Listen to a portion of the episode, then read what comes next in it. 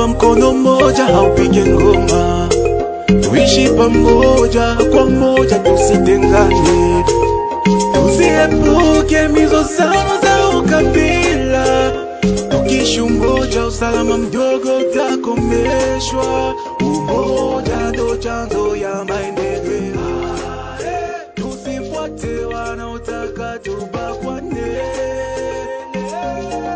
Wasalimu wapendwa wasikilizaji, na karibu ndani ya kipindi hiki cha mazungumzo tukae pamoja. Tukae pamoja ni kipindi ambacho kinaletwa kwenu nalo shirika la Benevolencia katika mpango wake wa kanda ya maziwa makuu Media pour le Dialogue inayoendeshwa katika nchi ya Rwanda, Burundi na nchi ya Kongo ya Kidemokrasia kupitia redio washirika wake.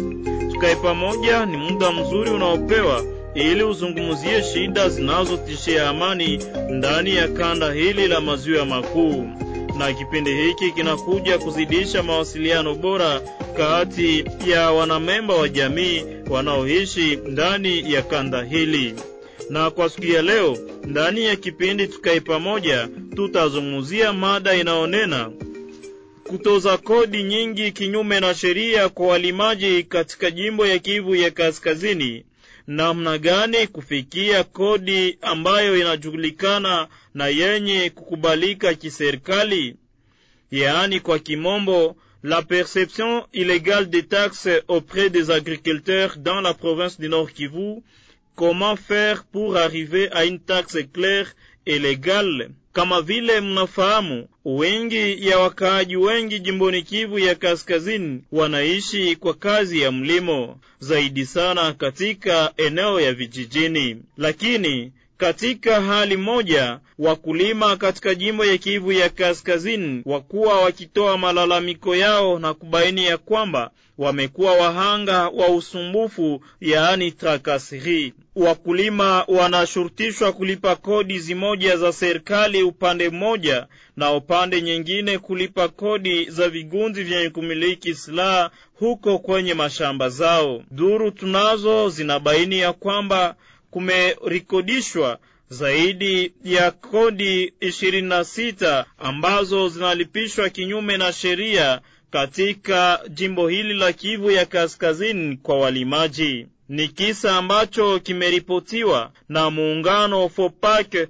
ikiwa Federation de Producteurs Agricoles au Congo, ambayo imeweza kushutumu hali hii. Upande mwingine, mtaani Ruchuru, shirika Ifarepe ikiwa kikundi cha utetezi wa haki za binadamu yaani Union de Famille pour la Recherche de la Paix Ifarep kwa kifupi, pamoja na wakuu viongozi wa mahali katika eneo hii wamebaini ya kwamba wanamgambo wa moja wa vigundi vyenye kumiliki silaha wameweza kushurutisha wakulima kodi mbalimbali mbali kabla waweze kufikia mashamba zao. Na basi kwa kuzungumzia kipindi hiki kwa siku ya leo, mpendo wa msikilizaji, tumekutana na raia wamoja ambao ni walimaji ambao watatuzungumzia maisha wanaoishi kwa kazi yao ya kulima na kodi gani wanalipa. Vile vile humu ndani studioni tutakuwa naye bwana Alain Bazia ambaye ni mtaalamu katika mambo ya kiuchumi na mambo ya mlimo kijijini. Tutapokea mwanashamba yaani agronom kwenye ofisi ya serikali hapo kwenye komina ya Ruchuru hapo mjini Kiwanja. Tutapokea vilevile vile bwana Jonas Pandasi ambaye ni mnenaji wa shirika mpya la raia katika mtaa wa Ruchuru, naye Bi Brigitte Mapendo ambaye ni mfanyakazi kwenye programu Esper. Nanyi wasikilizaji, mnaweza shiriki kwa kipindi hiki mukitutumia ujumbe mfupi kwenye 097 83 30 88, yaani sufuri tisa saba nane tatu tatu sufuri moja nane nane ama tena kwenye Orange 089 29 33 934 yaani sufuri 92933934.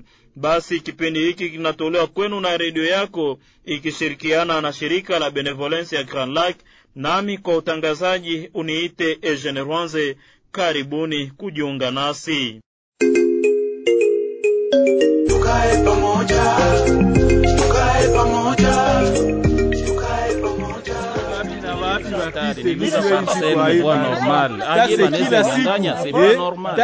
siku. Haina Aisha. Je, umesikia maneno hayo? Wanafikiria kufika wapi ikiwa kila mtu anaendelea kulalamika kwa upande wake namna kama na hivyo? Kwa kweli mimi ninawaelewa, sababu sisi wote tuko katika hiyo hiyo hali moja. Je, na tukikaa pamoja ili tujadiliane, wakaaji, shirika la raia, sote pamoja, labda tunaweza pata suluhisho. Unajua, ni kutokana kwa mgongano wa maoni ndiyo nuru au mwangaza unaweza patikana. Ndiyo, inawezekana watu wazungumzie shida wanayo ili kupata pamoja suluhisho. Namna gani yawezekana? Fuata tu kipindi chako tukae pamoja kila siku ya tano pa saa kumi ya jioni ama 16h na siku ya kwanza saa moya na dakika kumi na tano jioni kwenye redio yako Paruchuru. Tukae pamoja, tukae pamoja. Basi tukianza kipindi hiki, mpendo wa msikilizaji, labda mnafahamu wakulima wengi wanashurutishwa kulipa kodi kwa kazi zao za mlimo, jambo ambayo inakuwa shida kubwa katika sekta hii. Basi kwa kuzungumzia kipindi hiki, tuliweza kutana na wakulima wamoja ambao wametuzungumzia shida wanaokutana nayo katika hali hii ya kuwalipisha kodi, kodi ambazo zimeonekana kuwa nyingi kwa sekta hii ya mlimo. Wakaaji hawa ambao tulikutana nao walijibu kwa swali zetu kama ifuatavyo: Je, ni aina gani ya kodi ambazo mnalipa katika pande hili la jimbo ya Kivu Kaskazini, na mnakuwa na maoni gani kuhusu kodi hizi?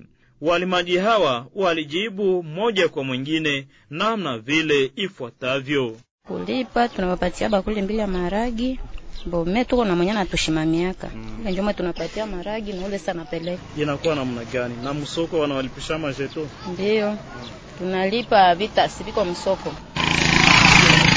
eh, akosi Mimi ni mlimaji. Bo, tunakuwa tunalipa me tunakosa kama ni ya kweli ubie ni ya leta ubie inakuwa invante na baiwai. Tanto tena tunaona tun... jeto na ipa tunakosa kani ni jeto iko na kashe ya modele gani. Tunakosa kani ni ya groupement ubie ni ya masanse gani. Tanto tena angalia ingine naandikiwa sa san kashe. Asi tunajiuliza sasa ni mambo gani. Watakuwa mpite sama bakuli tano. Tanto wengine wanakeleta base maraki. na wakati na wakati wanawalipisha hiyo mataxe, je, wanawazilipishia huko mporini, huko mshamba, au ni wakati umevuna mazao yenu ya shamba? ta tuko tuna rekolte njo wanapenda kutuzungurukie ubie unapana franga kama ni 5 dolari ubie unapana maraki bon majete nye tunapima presque comprendre akose ni hii ya sheferi ayo wanalipisha kidogo anaweza lomba taba bakuli mwa mara. tunakosa trasi ya kwenye vinaenda. Niko mulimaji, minalima viazi, mabogi, munaona minabeba mihindi, me tunalima, tunapakamata bafundi wanatulimia Apesa tu wakati ya kumalisha, ali ya kukatia bei vitu yako wa, wakuuza mubibakuli nja na katia bei vitu yako saa mwenye alivilimaka, tuko nafika hapa Kahunga. Kwa tembea tunalipa bakuli tatu kubasoda kule kadomene, tunalipa kibakuli, unakutana ile yote ni maambutiaji, unalipa bachugudere bakusombo, unakutana vyenye nakomalisha vyote vinaishia pale. Ile tu vamwa tunaanza regea kwa juu ama hii ya kupana vibakuli mesa, bakubwa banawezi tusemea kwa juu si hatuna cha kufanya. Kwa juu mbele ya kulipa unaanza lipa taxe ya kuingia musoko na hauyaujisha, unakosa kama utafanya nini apre kama hauyaujisha unaona mubaba na vifunga Na unaona maisha yenu ya kesho, nyinyi kama walimaji, Murimaji sawa taksi gani? unaripia shamba kama ni karemo moyo unairipia, ndio ni kulipa kitanzi. Kama ni musoko ni kulipia kitanzi. Basi ni bale basoko, kama ni bale benye banashimamia soko, ndio benye banalikamata kile franga na bakupata kitanzi. ngo mulimaji mbo sie ni kulipa mbo taxe ni ni jeto ya batu ya kule Munailipa kangapi? 5 dola mbo jeto tunailipa batu bakule asinjo leta ya kule emu ni ajera jera mbo jera e kama nakutana na bose kama nakutana na batu gani si anjo atoziju ile jeto inatulemea sana kulipa jeto ku batu benye abajulikane Walimaji hawa walikuwa wakizungumzia namna gani wanatoa pesa kwa ajili ya kodi katika pande hili la jimbo ya Kivu ya Kaskazini, na wamekuwa wakionyesha maoni yao kuhusu uwepo wa kodi nyingi katika eneo hii. Basi kisha kusikiliza matamshi ya walimaji hawa, Bwana Jonas Pandasi, tunakuja kwako katika kipindi hiki. Kabla tukuswali, Bwana Jonas Pandasi, hamjambo na karibu ndani ya kipindi. Jambo bwana journalist. Ni kwetu vile vile muda wa kutakia mwaka mpya. Nami pia nakutakia pia mwaka mpya. Asante. Umesikiliza matamshi ya walimaji hawa. Hawa wanabaini ya kwamba wanalipa pesa ili wapate shamba, wanalipa vilevile vile pesa kama jeton ama kodi fulani fulani, pande moja kwa vigundi vyenye kumiliki silaha, pande nyingine kunakuwa hata wafanyakazi wa serikali ambao wanachukua pesa zao ambazo pesa hazifike kwa mfuko wa serikali. Kunakuwa hata vilevile vile kama ni wanajeshi wa taifa ama watu ambao wanajifanya kama wa percepteur, lakini pesa haziingie katika mfuko wa serikali. Unakuwa na maoni gani kwanza kwa matamshi ya hao walimaji? Asante sana bwana journaliste. Nadhani kama eh, kulingana na matamshi ambayo wale walimaji wametoka kusema, kisi tumetoka kuyafata, hakika yote ni ukweli. Kupata hata na udongo ili aweze kufanya hiyo kazi ya mlimo, anatoa pesa kuanja kutumika anatoa pesa, kununua mbegu anatoa pesa, kutosha mimea mule anatoa pesa, kufikisha mimea nyumbani anatoa pesa, hadi kufikisha hata mimea sokoni, kote anatoa pesa. Bwana Jonas, unadhani inawezekana kutofautisha, yaani kudistingue tax ambayo iko legal na ambayo haiko legal, yaani tax illegal? Nadhani kama ni kwepesi na inawezekana kwa kuwa eh, tax ile ambayo iko halali ambayo inajulikana inakuwa na vitambulisho inakuwa na wafanyakazi ambao wanajulikana kiserikali kwamba ni hao ndio wanapaswa kulipisha hiyo takse, na inakuwa na subasma ama e, msingi yake inakuwa inapatikana pia ndani ya sheria. Ndani ya sheria hiyo hiyo tax inasemwa waziwazi kwamba mlimaji anapaswa kulipa hiki na anapaswa pewa kitambulisho fulani na anapaswa kulipishiwa na mtu fulani. Ni kwepesi ikiwa kunaweza kuwa utashi wa kuweza kutofautisha ile, tunadhani kama inawezekana. Asante bwana Jonas Pandasi. Tupokee maoni ya kiongozi ambaye ni kiongozi kwenye ofisi ya komina ya Ruchuru akiwa agronome kwenye ofisi hiyo, bwana Kasisi Muderwa Herma Eugene. Ya mjambo. Jambo sana journalist. Tunakumbusha ya kama wewe ni mtaalamu ndani ya mambo ya mlimo, yaani agronom Taksi zote ambazo wanalipisha walimaji, je, zinajulikana na ofisi yako ama na serikali? Ninasema hapana.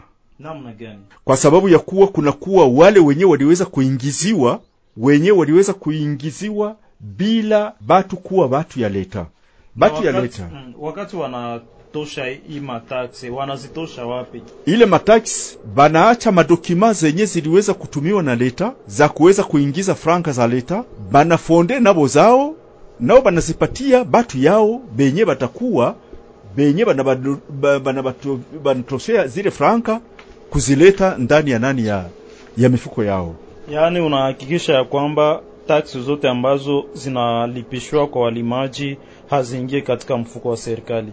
Ninasema hakika kuko franka zenye zilikuwa zinaingia, kama mimi naweza kuonyesha madokima zote niko nazo, zenye ziliweza kuingia ninazijua, na wakati baliweza kuona kama zile franka ziko zinaingia mkese ya leta, bao habaprofite kitu, bakakamata sasa kuweza kuimprime madokima zingine pahali pa kufata zile zenye kuwa notifie, banafanya zabo zinaingiza ni zile franka. Na banaacha bale benye balipasha kuwa munombre bale benye banatumiwa na leta kusudi baingize zile franka ndani ya nikasi leta. Huku kwetu tunafahamu ya kwamba walimaji hawaingize pesa nyingi, lakini unazani ya kama hii hali ya kuwalipisha hawa walimaji pesa nyingi na wanapitia usalama mdogo wakati uh, wanafanya kazi yao ya mlimo, je, unadhani ya kama maisha ya mlimaji inaweza kuwa ya mzuri kupitia hizi shida zote, usalama mdogo na watu wamoja nao wanakia waomba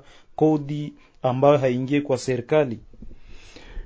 Asante sana journalist, wakati unaniuliza ile neno, mimi takwambia kama hakuna mtu mwenye kuteseka wa kwanza ndani ya nani ya hii teritwari yetu ya Ruchuru isipokuwa tu mlimaji. Kwa sababu ya nini mimi nasema vile? Sababu ukaangalia kila mwenye kuitwa komersa, yeye anaombaka munipatie kwanza nomenclature, na wakati anaona nomenclature anakuuliza ordre de mission yako fe de route yako iko wapi. Wakisha kumwonyesha ile directement, ule anaenda kwenye kuwa ule mkubwa yake wa mkubwa mwenye kusimamia bakomersa, anamuuliza siki nilipe, anasema ndiyo, sababu amenionyesha vitambulisho. Lakini bwana journalist, mie kama vile agronome de commune hapa hapa kiwanja kuangalia, unaenda kuona wale banakuya batamwambia tu mlimaji, wewe unapesa ku, be, u, u, uko na masaki ngapi? E, yale ile masaki yale mulipe hivi. Hata muuliza wa watu hata uliza ni sababu ya nini. Afu mimi naona defiance kwanza ya nani ya mlimaji pale, lakini na ile kukaziwa na hii wakati mubaya yenye tunaishi ndani ya ya magomvi ya kubebewa kupori, banaona kesi ya kuweza kufika kwenye niko haitawezekana bwana. Lakini unaonesha shida za mlimaji. Sasa sababu gani kukwe mataksi za mingi kwa mlimaji, japokuwa anapitia shida mingi? Na ndo ile yenye nilusa kukatala, nikasema mlimaji haingirifa yeye ndo mwenye ageuke mwenye wa mataksi. Mataksi zinapaswa kuwa kwa ule mwenye aliuza mimea ya mlimaji. Sisi kama jadi na kila mara ninazidi kusema ile, lakini wakati inaisema nitasemea wapi kwenye kuwa benye kutafuta franga par force. Lakini kule mashamba kuna kwa ambao wanalipisha walimaji pesa kinyume ya ile maluaje. Inaweza kuwa wale ambao wanakuwa huko porini, Voilà. ta mtu anakia na madokima anasema ni za leta, acha analipisha walimaji kule hata mshamba.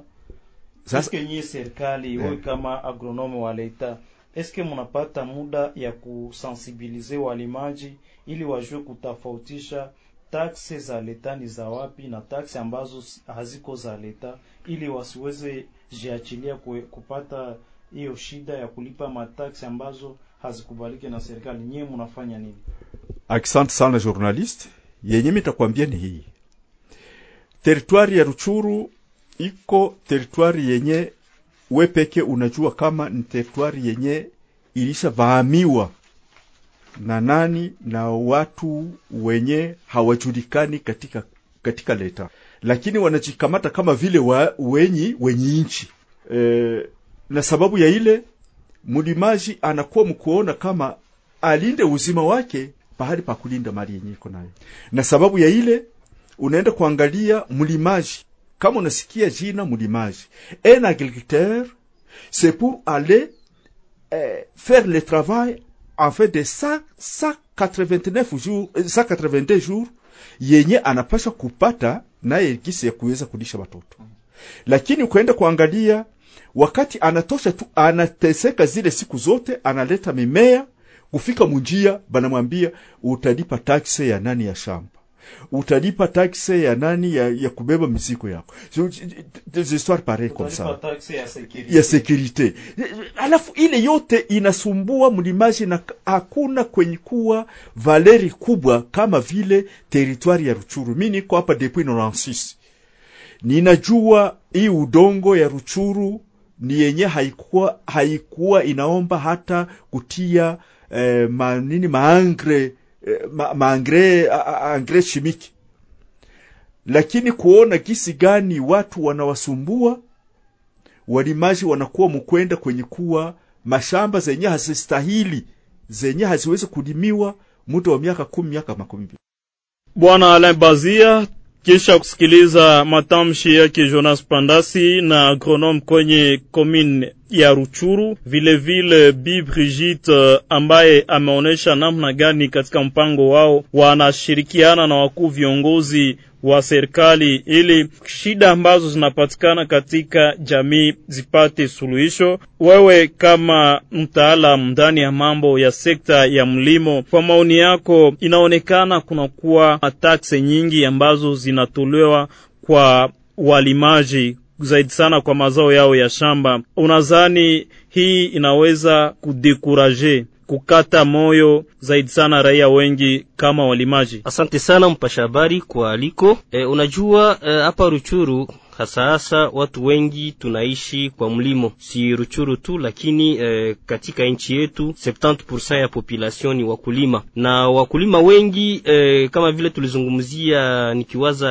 wakati mmoja hapa tukizungumza juu ya mashamba, watu wengi hawana mashamba. Ni kusema mkulima anasiporte charge za mingi, hana shamba, anapashwa lipa kwanza loyer purke apate shamba, analima vile vile. Ni depense, anapashwa panda ni depense, anapashwa sarcle, anapashwa palilia, anapashwa kurekolte. Hiyo yote ni madepense, lakini wakati unapokutana eh, mazao ambayo amepata kulingana na hiyo depense ambazo amefanya ili afikie kwa hiyo mavuno, utakutana kama mkulima amepoteza, na baada ya hayo yote anapokutana ame kuwa kama vile ametumikia bure, kwa sababu tunasema katika lugha ya Kifaransa huku kwetu agriculture ya huku kwetu ni agriculture de subsistance, ni kusema watu wanalima kwa sababu tu wapate cha kukula, lakini kwa sababu wameishikusudia kulima hiyo, amesiporte charge za pata kulingana na hiyo yote ambayo nimetaja mbeleni, anafika vile vile njiani, kwa sababu kunakuwa maeneo ambao gisi mwenzetu Jonas amesema ziko kontrole na hao wanaomiliki silaha na kusema ijapokuwa shamba linaweza kuwa ni lako lakini mbele utie mgulu mbele ulime shamba hilo inabidi ulipe. Nitasema ni taxe ilegal kwa sababu shamba ikiwa ni langu, kama wewe umezibiti hiyo eneo, kwa nini utaniomba pesa ijapokuwa mimi ninakuwa na vikartasi ambavyo ni shamba langu? Ni kusema hiyo yote ni madepense. Baada ya hayo, kuna vile vile maeneo ambapo wakati ya recolte hautaweza tosha mimea kati ya shamba lako, ijapokuwa shamba ni lako, kama haujalipa vile vile, hiyo yote ni madepense. Lakini anapotoka kwa hiyo maeneo ambayo tunasema ni maeneo zinazodhibitiwa na watu wanaomiliki silaha, anafika vile vile kwa eneo ambayo inakuwa kontrole na eh, serikali, serikali yetu. Vile vile hapo nako kunakuwa service ambazo ni za serikali zinazoaminiwa, uh, zinazojulikana, nao wanamuomba vile vile uh, hiyo matax, na wakati analipa alilipa huko shambani purke alime, amelipa ili atoshe mimea, anafika kwenye njia anakutana vile vile serikali nayo inamwomba tax. Hiyo mambo kweli kweli inapashwa mudekuraje, na atasema basi kwa mwisho hii kazi inachokea bure, na kwa mwisho anaweza hata kuiacha. Na, na sababu gani serikali haiwezi kufikia kiwango ya kuweka kodi ambayo ni moja yenye kukubalika yenye kuwa halali kwa ujumla kwa walimaji wote? Asante. E, shida moja ni kwa sababu serikali haijaweza kontrole maeneo zote ambazo hao wajambazi wanapatikana, kwa sababu ikiwa serikali ataweza kukontrole hiye ma, maeneo yote ambao wajambazi wanakuwa, hiyo mataksi ya kusema par example, nikiwaza sijawahi kusikia serikali amelipisha mtu ili baada ya alime kusema mbele ufikie kushamba yako ulime, serikali haijalipisha. Serikali haijalipisha mtu kusema ili atoshe mimea yake shambani sherti alipe, lakini serikali analipisha mara moja. Wakati wewe umetosha mimea unaipeleka kwa mfano sokoni, anaweza kulipisha njiani, hata hata anaweza vile vile kulipisha kwenye soko. Ni kusema itabidi serikali ajikaze, aweze kuongeza nguvu ili kufukuza mbali hao wajambazi wote wa ambao wanajificha kwenye mapori, wanakree mataksi illegal, na hiyo itasaidia serikali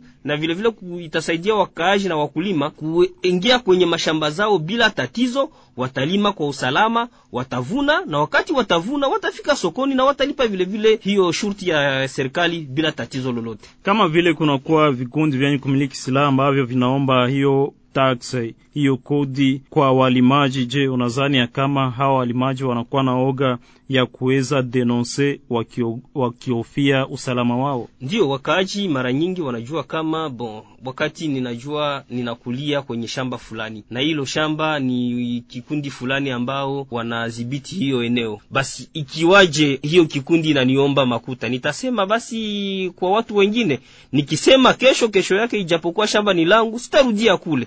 Ni kusema wakaaji wanaofia uh, usalama wao na wanalipa hizo takse kwa ukweli na ndani ya roho wakinyongeka. Tunapokea Bi Brigitte Mapendo ambaye ni mtaalamu kwenye programu ya Esper, na basi tunamwalika katika kipindi na akijibu kwa maswali hizi. Mama Brigitte, mjambo na karibu katika kipindi tukae pamoja. Unatumika katika mpango wa Esper na mnazungumzia zaidi sana masuala inayohusika na tracasserie routiere, yaani usumbufu barabarani.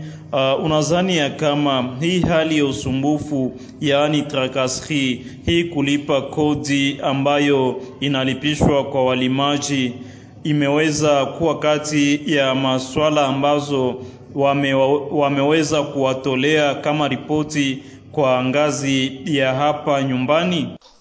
Kufatana na ulizo lako la kutafuta kujua kama sisi tunahusika na maneno ya trakasri na kama ile trakasri ina kama tumesha kupata malalamiko kutoka kwa wa, wa ndugu wenye tunatumika nao kunivo lokal, naweza kusema hivi.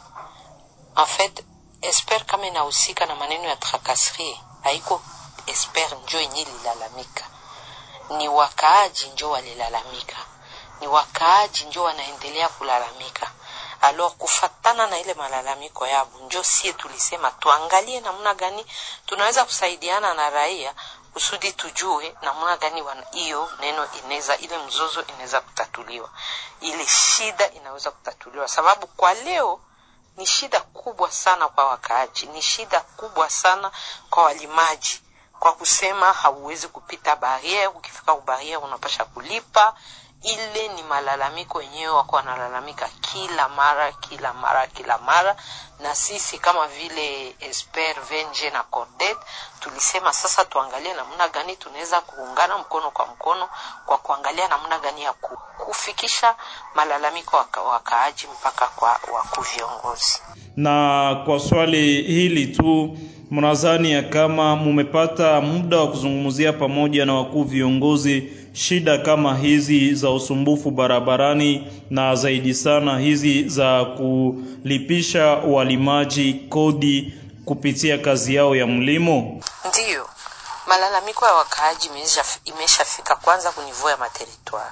Unajua kama kila mara kuna kuwaka CLS elargi, maana yake makomite local de securite elargi kuna kuwaka kila semaine komite local de securite yenye na kuwaka organize mu materitoire, lakini mara moja kwa mwezi wanakuwaka wanaelarjire hayo kwa kuingiza wa, wanaingiza wa, wa, wa raia kusudi raia wakuje watoe malalamiko yao kusudi wakuje pia waongee mbele ya komite local de securite. Na wakati ile inakuwa inafanyika, mara nyingi wana, wakaaji wanakuwa wanakuja na malalamiko yao, na katika hiyo malalamiko, kitu ya muhimu, kitu yenyewe narudia mara mingi na inarudia si mahali moja, narudia karibu fasi yote kwenye tunatumikaka, ni hiyo ya kusema ya trakaseri. Donc kufikisha kwa wakuu viongozi inaanziaka pale kuteritoire directement, wakati wanafanya wanafanya CLS elage, lakini hapa juzi juzi tulifanya mkutano mmoja hapo Bukavu, ilikuwa inakusanyisha waliwali wa jimbo ya eh, Nord Kivu, Sud Kivu na na Ituri, na a partir ya ile malalamiko societe civile za ile jimbo tatu walichukua hiyo malalamiko na kuifikisha mpaka kwa maliwali wa jimbo. Maana yake imesha kupanda mpaka kuile nivo, na watu wanataka nani waongozi waangalie namna gani ya kutatua ile shida. Kisha kusikiliza maoni hii ya b Brigitte Mapendo, tunarejea kwake Bwana Jonas Pandasi ambaye ni mwenyekiti ama mnenaji wa shirika mpya la raia katika mtaa huu wa Ruchuru. Bwana Jonas, unadhani ya kwamba nini ambayo inaweza kufanyika na wakuu viongozi wa serikali hata kwa walimaji wao binafsi ili shida hii iweze kupata suluhisho? E, jambo la kwanza ambalo tunadhani kwamba lingeweza kufanyika, serikali inabidi iweze kurudisha utawala wake ndani ya eneo lote kwa ujumla, ndani ya nchi yote, sababu inaonekana kuna eneo fulani fulani ambamo serikali hana utawala, na hiyo inafanya kwamba kuna wa, majangili fulani fulani wanajitokeza na ma, wale majangili wanaleta sheria zao, na hiyo inakuwa matatizo kwa raia, kwa kuwa raia ambaye angeweza kimbilia serikali, serikali hapatikane hiyo eneo kuzunguka huko na kule. Baada ya hapo, tunapokea vilevile vile mara nyingine maoni ya kiongozi huyu wa ofisi ya mlimo kwenye komina ya Ruchuru. Unadhani ya kama hii hali mbaya ambao walimaji wanakuwa nayo kwa serikali, namna gani inaweza kumalizika na waweze mara upya kuwa na hiyo confiance ambayo inakubalika kati ya wakulima na wakuu viongozi wa serikali, na hawa wakulima waweze fikia kiwango ya kulipa pesa ama hiyo kodi ambayo inakubalika kwa serikali. Sasa bwana, watu wengi zaidi sana walimaji wamekuwa na sura mbaya, wanakuwa na mauvaise perception ya kusema kama ni nyie wa service de leta ni wafanyakazi wa serikali ambao mnawanyanyasa wale walimaji. Sasa namna gani kurudisha hiyo mawasiliano bora, ile collaboration kati ya walimaji na serikali kupitia hizi kazi za taksi? Mlimaji anapaswa kulipa taksi wakati anadepose vitu yake ndani ya nani ya, ya, ya depo kwenye yeye anangoja wenye, ku, wenye kuuza, sababu wale wenye kuuza wanampatia franga. Piske mlimaji analimaka ni kwa ajili ya tumbo lakini Nilikwambia Biblia inasema hata siku moja Adamu, hakuna siku yenye Mungu alimwambia kasema utalipa uh, nini utalipa kodi. Hapana, alimwambiaka hii yote ninakupatia, lakini ukule ulime na ukule. Mimi akumwambia kasema uende kulipa kwa makodi. Sasa hawa watu ambao wanalipisha walimaji kodi kwa jina ya serikali, unaweza kuwa na nini ya kuwazungumzia? Wale wote ni wenye wanyang'anyi sababu hata Yesu Kristo sasa, mimi nageukia sasa katika Agano Jipya, hata Yesu Kristo aliweza kubambia wale wote ni wanyang'anyi. Kama uko wanyang'anyi, nitakwambia unyang'anyi wao.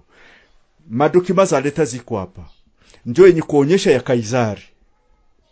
Kama banasema kama batalipisha, balipishe kufatana na hii dokima ndo pale kwenye ataweza kumwonyesha mlimaji, anamwambia sema, angalia kakaratasi kenye niko nako, naye atamwambia sema, ah, hii uko na kakaratasi, ndiyo hii ni ya Kaisari.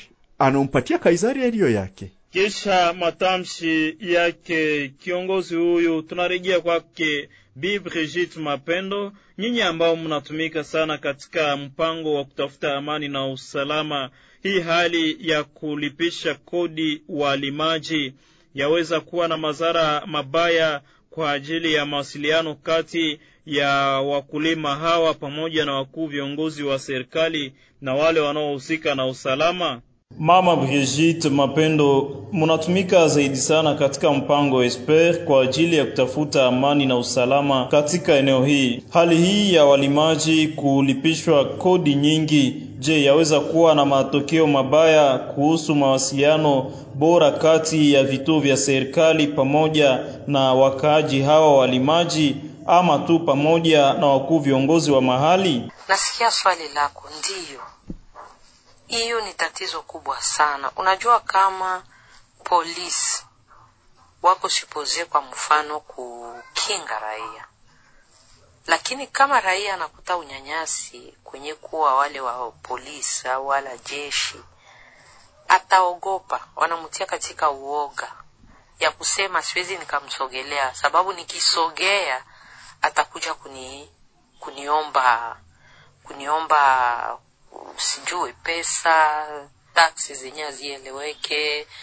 Ni vigumu sana, ni vigumu sana, na pale hiyo tabia ikiendelea itatia shimo kabambi sana katika uhusiano uh, ya raia na maforce de l'ordre.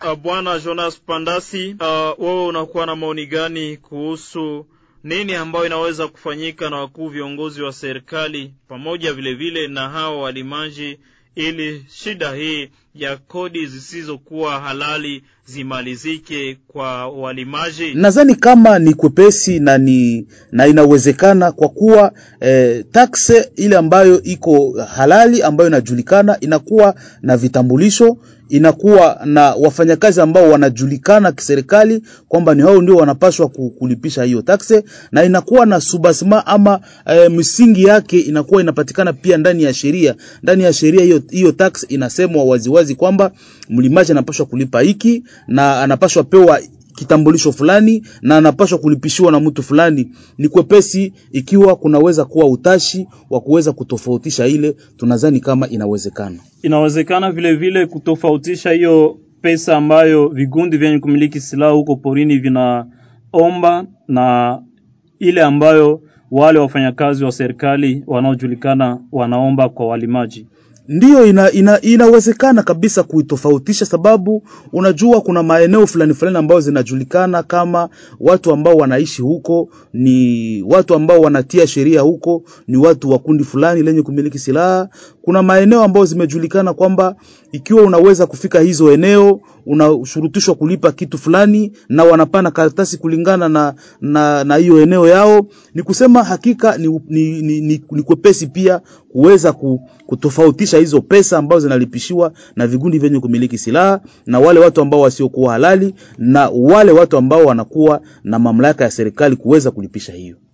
Asante bwana Jonas Pandasi. Tupokee maoni ya kiongozi huyu wa ambaye ni kiongozi kwenye ofisi ya komina ya Ruchuru akiwa agronome kwenye ofisi hiyo. Na kabla tumalize, uh, wewe unakuwa katika hii sekta ya agricole uh, mahali ambapo kunaonekana mambo mengi kuhusu matakse na walimaji wanaonekana kama wanalipa pesa mingi, lakini hiyo pesa haifiki katika mikono ya serikali. Uh, unazani kwa kustope hiyo sirku ya mbaya, nini ambayo inapaswa fanyika kama mtu au mlimaji amelipa pesa yake kama kodi ile makuta iende directement mkesi mu trésor public, ili kwa kufikia hiyo lengo, unazani nini ambayo inapaswa kufanyika yenye ilipasha kufanyika ni kwe ya kwanza. Ni kuweza kuangalia kalendari ya agricole. Ile kalendari ya agricole ni yenye kutupatia mlimaji anavunaka wakati fulani, na yeye sasa, serikali huyu mlimaji aangalie huyu mwenye kutu, mwenye kutusindikiza katika kazi ya mlimo njo mwenye aulize shauri. Mama Brigitte, kwa ngazi yenu, nini ambayo mnaweza kufanya ili kuzuia hii hali ya kutoa kodi kiolela kwa walimaji? Sisi kama expert hatuwezi kama vile wataalamu wa expert kusimamisha trakaseri directement. Donc hakuna kitu yenyewe si tunaweza tukafanya kusema seme tunaenda pale kuwaambia wapolisie wala wa watu ya mego au mwache trakasi Hiyo iko vigumu kwetu kuifanya directement. Kitu tunafanya ni kusaidia raia apate ku, ku, ku, kulalamika, apate kuomba viongozi wapate kutatua hiyo shida, na pia kenye tunafanya ni kusema katika ile malalamiko tunapasha kuangalia vitu ng'ambo na ng'ambo, kuangalia vitu ng'ambo ya wale wenyewe wanakuwa wananyanyasa na kuangalia vitu ng'ambo ya population. Ngambo ya wenyewe wanakuwa wananyanyasa ni kujipoze question, kwa nini wananyanyasa? Na njo pale wakati malalamiko yetu tunaitoa kwa wakuu viongozi, tunaitoa tu ya kusema mtusaidie kusimamisha unyanyasi, lakini hiyo malalamiko inakuja pia kwa kusema musaidie pia polisi kwa kumweka ndani ya kondisio mzuri enyewe itamuevite akwe naingia ndani ya ile makazi mbaya ya kunyanyasa ya kunyanyasa raia. Manake sisi kama vile esper hatufanye ile kazi directement sisi na wapolisi, sie tuko tu anapui, tunasaidia kusudi mkaaji alalamike na kusudi uh, kiongozi alete suluhisho. Na msaada gani ambao mnaleta kwa wakuu viongozi wa serikali ili waweze kumaliza shida hii ya wakaaji walimaji ambao wanalipishwa kiolela kodi na pesa hizo haziingie kwa mkono ama ndani ya mfuko wa serikali? Kama vile tunajua mpango Esper ni mpango ambayo unashikamana na government ya nchi ya Kongo ya kidemokrasia kwa ngazi yake ya kwanza. Ndiyo, tunatumika na gouvernement, na wakati tunatumika na gouvernement, sisi kama vile ninatoka kusema ni kukamata malalamiko yenye iko huku kwa wakaaji kuifikisha kwa gouvernement, lakini wakati yenye tunatumika na gouvernement tuna, inaturuhusu pia kusema isikuwe tu ni maneno yenyewe si tunaongea, tuangalie namna gani kukamata pia ule kiongozi hata kama iko Kinshasa hakuje akuje naye akuje ajisikililie na akuje kujionea. Maana yake tunasaidia guvernema kupata la bonne information, tunasaidia guvernema kupata kuenda kwa mka, donc murapproche plus na mkaaji kusudi mkaaji akuwe na posibilite ya kujiexprime, akuwe na posibilite ya kusema ni nini inaendelea, akuwe na posibilite ya kusema ni nini enyewe angependa gouvernant afanye. Alors sie tunasaidiana na raia, tunasaidiana tena na wakuu viongozi kwa kuwasaidia na, na ujuzi wa kujua namna gani kufanya ile makomite local de securite, mais également kuko masubvention kidogo kidogo enyewe iko inapeana kwa wa, kwa viongozi fulani, tuseme kwa viungo fulani fulani ya uongozo kusudi waangalie namna gani wanaweza kuendesha kazi yao vizuri. Njo pale tuko na programu ya uh, financement basé sur la, la, la, les résultats, sur la performance.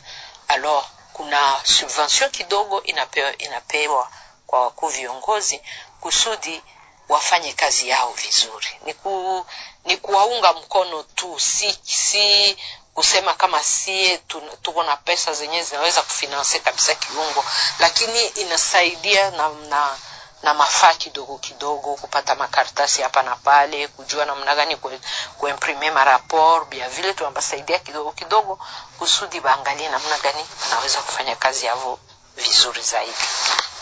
Tunapokea ujumbe kwa wamoja na wengine humu ndani studioni kwa kutolea hawa wasikilizaji ambao wameweza kututegea sikio. Bwana, kwa kumaliza, unakuwa na ujumbe gani kwa wasikilizaji wote ambao wanakutegea sikio kuhusu hii mataksi ambazo zinaonekana kuwa mingi kwa walimaji, ijapokuwa pesa ambazo wanatoa kwa walimaji zote haziingii katika mfuko wa serikali? Asante sana journaliste, yenye mi naweza kupana kama vile pendekezo, ujumbe.